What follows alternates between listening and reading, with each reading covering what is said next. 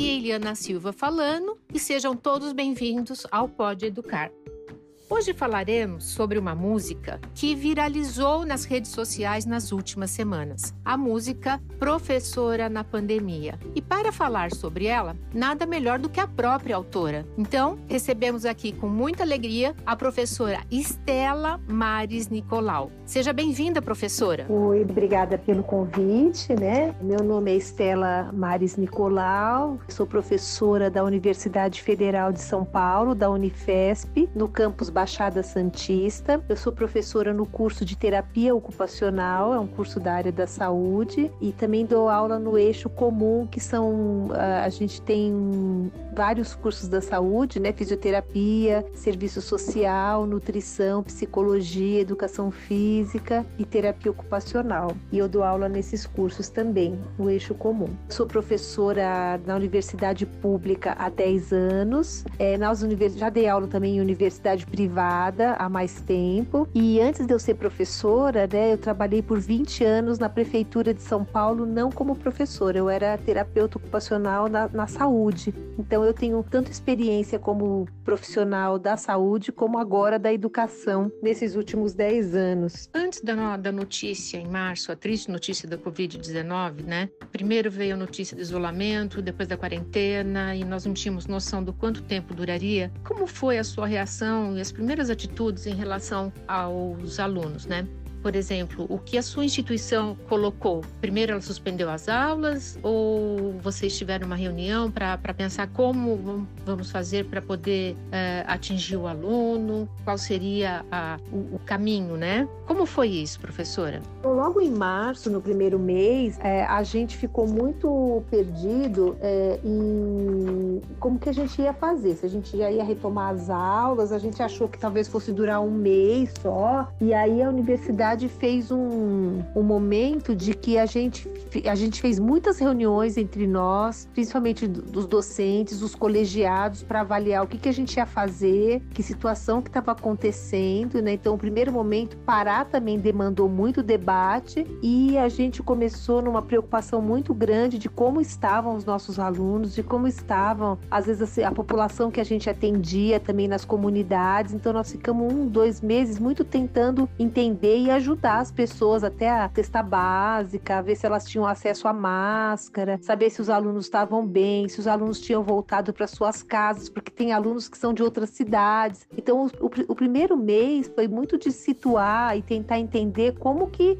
estavam os alunos nessa situação. Se eles estavam bem, se eles estavam em república, se eles tinham voltado para casa. Então, foi um momento que a universidade ficou muito cuidando disso. E em seguida a gente começou a programar o que a gente chamou de umas, uh, umas disciplinas optativas, não eram ainda as do currículo. Então, nós montamos grupos de professores e fizemos uma primeira experiência e também nesse tempo a universidade começou a, a fazer muitas reuniões de treinamento, tem o curso de pedagogia né, na Unifesp, no campus Guarulhos, e aí teve muita palestra sobre meios remotos, como usar esses aplicativos de modem, Google Meeting, essas, essas questões todas a gente foi tentar se instrumentalizar, porque assim, para muita gente era uma grande novidade é, dar aula né, na modalidade remota.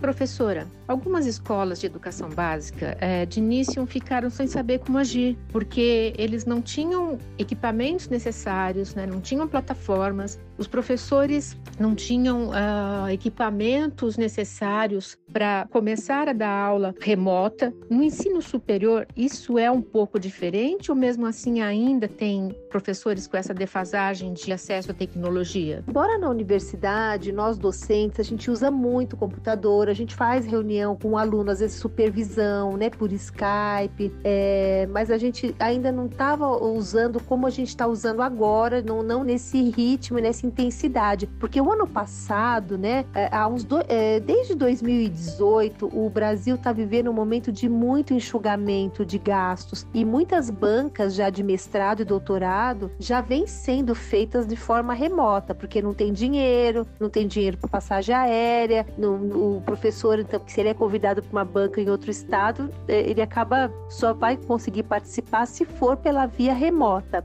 Então, a gente já estava experimentando é, um aumento do uso das tecnologias muito mais para reuniões, para supervisões, mas para aula mesmo não. Então foi esse grande desafio, né? Em relação aos alunos, como as atividades eram aplicadas? E se todos eles tinham acesso fácil à internet e computador, celular, enfim, era fácil para eles? quando a gente começou a dar essas disciplinas optativas, elas ainda não eram obrigatórias. E aí, em agosto, né, depois de que a gente deu esse, essas optativas para os alunos, eletivas, né, que elas entram no currículo, mas elas não são as obrigatórias, a gente começou a organizar para dar o que a gente chama de ADEs, que são atividades domiciliares especiais, e isso consta no nosso regimento da Unifesp, né? Elas são atividades que você retoma o plano de ensino, então a gente teve que fazer umas adaptações no plano de ensino. Ela não pode ter nota, mas ela tem sempre cumprido e não cumprido. A gente não poderia cobrar a presença na atividade síncrona, porque muitos alunos, às vezes, naquele horário, ou não estava podendo ter acesso ao computador, porque a gente fez muitos questionários para saber se eles tinham o computador, se eles não tinham, se eles estavam estudando do celular, se eles tinham rede. A universidade, a Unifesp, ela fez um edital para alugar computadores para emprestar para alunos que não tinham e acho que teve um outro edital para ajudar a ter rede, para ajudar a ter internet para alguns alunos que também não tinham, tá? Então, é, esse foi a, a, universidade teve que tomar todos esses cuidados, porque para começar a dar aula é, desse jeito remoto e ter alunos que ficassem de fora, isso seria muito grave, porque nós somos uma universidade pública e nós temos o dever de acolher a todos. No começo a gente queria fazer aulas mais assim, de dar um texto para o aluno ler e a gente debater, mas aí a gente achou que não dá para ficar quatro horas numa aula, os alunos não suportam, então a gente mudou o tempo para uma hora e meia, duas, mas também era pouco, né? Mas por outro lado, se a gente tinha todo um cuidado de ver qual o tempo necessário para não dar de menos, mas também não dar de mais. Então a gente teve alunos que familiares adoeceram, familiares faleceram, então a gente teve também acolher professores que também estavam muito eh, com problemas na família de gente que adoeceu. Então não é que é só dar aula em casa, né? Eu tenho idosos, eu tenho um pai de 90 anos que tá, tem uma saúde frágil, tenho minha sogra também tem 90 anos, mora aqui.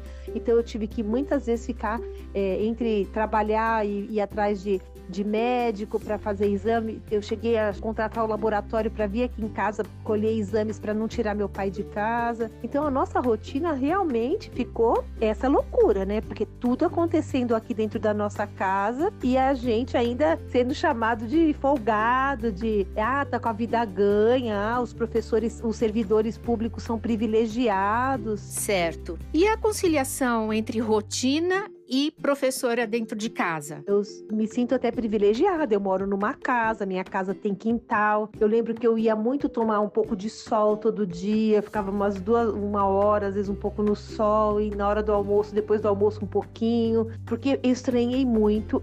Eu tive que parar de ir para minha ginástica, o pilates, então engordei. Eu engordei uns 4 ou 5 quilos. E realmente eu acabei comprando agora esse mês uma bicicleta ergométrica para poder gastar um pouco de calor, de energia, né? Mas nem estou fazendo como eu gostaria. Mas eu é, realmente fiquei muito sedentária, isso não foi legal. Tive problema de insônia, ah, dá muita tristeza porque eu gosto da rua, eu gosto de, de participar das coisas, né? De fim de semana, às vezes ir num cinema, ir num num show. Isso para mim, é, porque não tem sábado, não tem domingo, não tem lazer. Realmente é uma vida muito, muito dura desse ponto de vista. Como a senhora acha que o ensino para 2021, né, o ensino pós-pandemia, se dará? Eu acho que a gente talvez vá fazer um modelo que a gente vá alguns dias, né, vá menos gente. É, os alunos, é, algumas coisas eles participam presencialmente, outras não, meio que misturar, mesclar. Eu acho que o modelo híbrido traz coisas boas, é muito legal. Por exemplo, você me conheceu, a gente está se conversando. Você pode conversar com pessoas longe, você pode fazer uma reunião Mas é uma outra experiência. Eu acho que para formar uma pessoa só por esse modelo é muito limitado. O meu grande medo é, é o, o ensino que é principalmente assim, né? Ou uma escola pública que não é, não, não prima pela qualidade, ou uma escola privada e uma universidade privada que quer massificar o ensino e precarizar o trabalho do professor pode ser sim uma porta para a precarização do trabalho docente. Eu sei de universidades que estão querendo comprar já videoaulas e roteiros de leitura e botar a máquina lá, liga lá no o aluno põe aquela gravação e ele faz os exercícios. Só que isso para mim não é educação, isso para mim é passar informação. Você pode aprender coisas assim, pode aprender coisas sozinho, mas há limites para formar um, para educar uma pessoa precisa de interação humana, precisa de presença, precisa de reflexão coletiva, precisa da interação corporal, né? De uma experiência sensorial mais abrangente. Então, realmente, o momento que nós estamos vivendo no Brasil é de colocar na pauta que ensino nós vamos querer. A educação, a pauta é essa. Certo. E agora, professora, eu quero saber, a senhora já tinha contato antes com, com música? Estava habituada a cantar, a se apresentar? Eu tenho uma vivência com a música, eu toco um pouco de instrumento, um pouco de violão, piano, percussão. Participei já de blocos, é, um bloco afro, né, de carnaval e tocando, cantando. Então, meu marido é músico, né? Então a música faz parte canto em coral, eu canto num coral virtual que se chama Red Shadow. Eles têm os vídeos no YouTube, então é um, é um coro que eu conheci essas pessoas também no momento da pandemia. Uma amiga minha que cantava comigo nesse bloco me apresentou, a Preta Lemes, e ela me apresentou para o maestro, né, o Rico Nunes, que é o maestro desse coral, e a gente faz músicas, cada um na sua casa, e ele edita. Então, esse formato de coral virtual tem sido o que é possível, porque cantar em público é muito arriscado, né? Tanto é que por isso que não dá para ir show, essas coisas, né? É realmente é um, é uma, um risco de contaminação muito grande. E agora nós queremos saber, lógico, né? Como que a música nasceu? Essa música eu fiz em meia hora. Eu sentei, fiz e eu brinquei. Eu mandei, eu fiz um videozinho e mandei para os alunos, né? fiz um videozinho e mandei pro meu amigo Felipe, que é esse rapaz que é músico, que tava com uma amiga na praia. E ele curtiu o samba. E eu falei: "Ah, Felipe, faz harmonia aí para mim". Mas só que o samba ficou. E essa semana passada teve um encontro de, de docentes de terapia ocupacional e o tema era ensino remoto. E a minha amiga, colega de turma, que eu mostrei o vídeo, pediu para eu mandar um vídeo para abertura. E eu fiz com o Felipe esse áudio, né? E aí eu mandei no dia mesmo, não deu tempo de fazer um vídeo. E pela manhã, depois que eu mandei para eles, eu mandei num grupo, outro grupo de docentes, que chama um grupo da que a gente tem dos docentes da universidade. Eu só sei que no final do dia, esse vídeo já tinha, esse vídeo não, era o áudio, já tinha viralizado, já tava tocando em um monte de lugar e o pessoal nem sabia quem era, né? Aí eu peguei e falei, não, vamos dar uns créditos pelo menos. E eu gravei o vídeo no dia seguinte, até para não ficar correndo a música de uma forma anônima. Então realmente foi uma surpresa eu não esperava fazer essa música para divulgar. Foi uma música que eu fiz para brincar e, e para desabafar mesmo, né? Porque eu vivia brincando, ah, tô morando no computador, ah, tô morando no computador.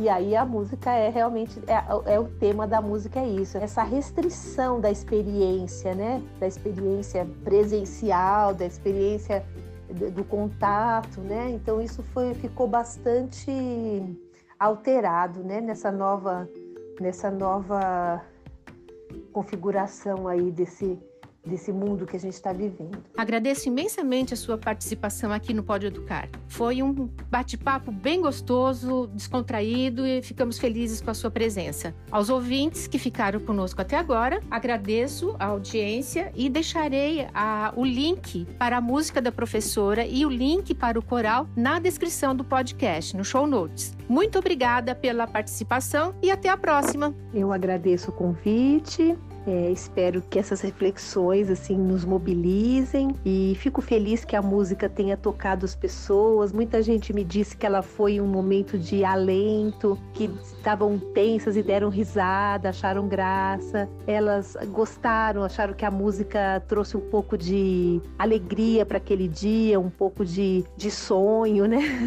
Porque a música é sempre e a arte, né, algo que que nos atravessa, né? E nos tira daquele cotidiano, faz uma suspensão do cotidiano, né? A experiência estética é uma experiência que nos mobiliza, que nos reencanta, que nos reencanta faz a gente se reencantar com o mundo, né? Um mundo que às vezes está muito duro viver. Então, eu espero que os professores consigam ter forças para sair dessa e para a gente construir um novo projeto aí de educação para o nosso país. Um grande abraço, viu?